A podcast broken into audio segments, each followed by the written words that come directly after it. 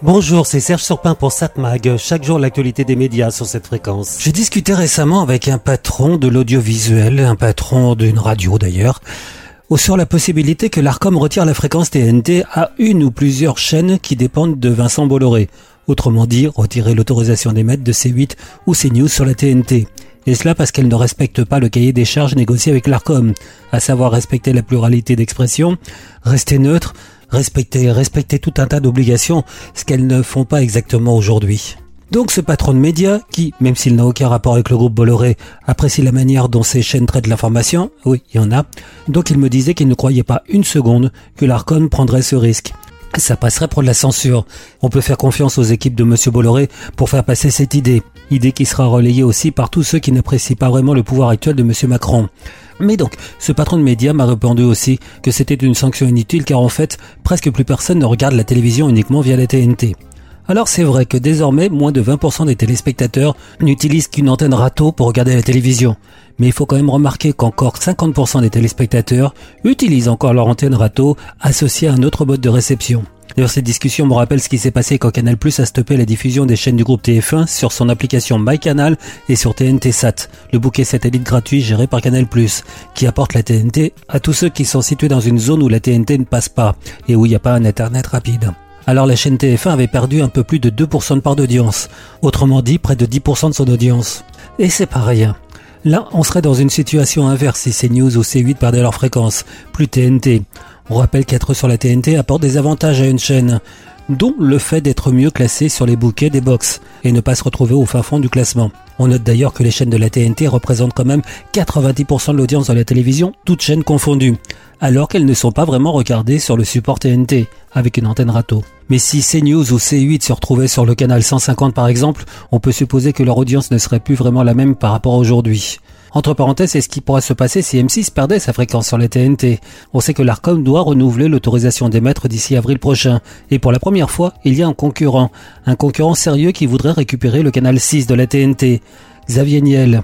Si l'ARCOM décidait donc de donner le canal au projet de Xavier Niel, M6 pourrait continuer à diffuser ses programmes uniquement sur les réseaux, mais à ce moment-là, en effet, elle perdrait sa place sur le numéro 6 et elle se retrouverait euh, bien loin. Mais cette possibilité est vraiment très peu probable, M6 ayant jusque-là respecté ses engagements et cahier des charges. Tous les spécialistes le savent.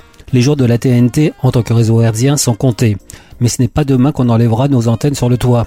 Le switch off, l'extinction de la TNT, aura lieu au minimum dans une dizaine d'années, sinon plus loin. C'est ce que affirment entre parenthèses les dirigeants de la BBC, mais aussi ceux de CBC, la télévision publique canadienne. Et si on va chercher un peu moins loin en France, il est évident que tous les spécialistes sont d'accord avec ce point. La TNT, ça n'a pas d'avenir à long terme. Mais cela dit, on n'éteindra pas les réseaux TNT tant que les problèmes ne seront pas résolus. Autrement dit, tant que tout le monde n'a pas accès à la télévision via Internet.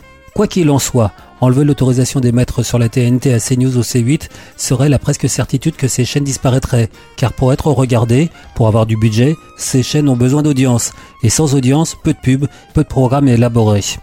Vous pourrez me répondre que CNews a déjà une formule qui fonctionne essentiellement avec la diffusion de débats, donc elle est déjà dans une formule low cost, pas chère.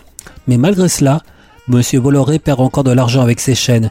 Alors donc, plus TNT, plus de chaînes. Mais patience, on aura la réponse à cette question d'ici deux ans. 7 Mag, l'actu des médias. Bon, quoi voir à la télévision ce soir, en ce mardi 14 février, autrement dit, jour de la Saint-Valentin Et oui, c'est un rapport, puisque sur France 2, il propose la fête de la chanson d'amour. Ah oui, bon, pourquoi pas. Ça sera suivi à 23h30 par un documentaire, Il était une fois l'amour à la française. C'est une rediffusion.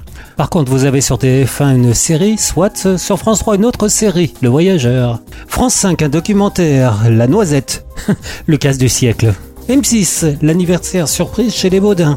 Euh, oui, mais je crois que je vais vous conseiller de regarder ce soir Arte qui propose un documentaire fort intéressant. Vous pouvez déjà le voir d'ailleurs sur le site d'arte.com. Gazprom, l'arme parfaite. L'invasion de l'Ukraine par la Russie a brutalement mis en évidence les dangers que représente la dépendance des pays européens aux importations de gaz russe. Eh oui, il y en a qui ont cru qu'il fallait être bien avec les Russes pour pouvoir avoir du gaz pas trop cher. Et se sont rendus compte ensuite que c'était une grave erreur. La Russie possède les plus grandes réserves de gaz au monde. De quoi permettre à la Russie de s'affirmer comme superpuissance. C'est une stratégie. Et la stratégie de l'Occident, c'était d'avoir du gaz bon marché en maîtrisant le jeu diplomatique. Une interaction comme il y en a entre les loups et les moutons. Vous voulez pas de notre gaz, pas de nucléaire? Chauffez-vous au bois. Gazprom, l'arme parfaite, la chronique d'une addiction à 20h55 dans Théma. Donc à voir ce soir sur euh, Arte à 20h55 le documentaire Gazprom, l'arme parfaite. 7 Mag, l'actu des médias.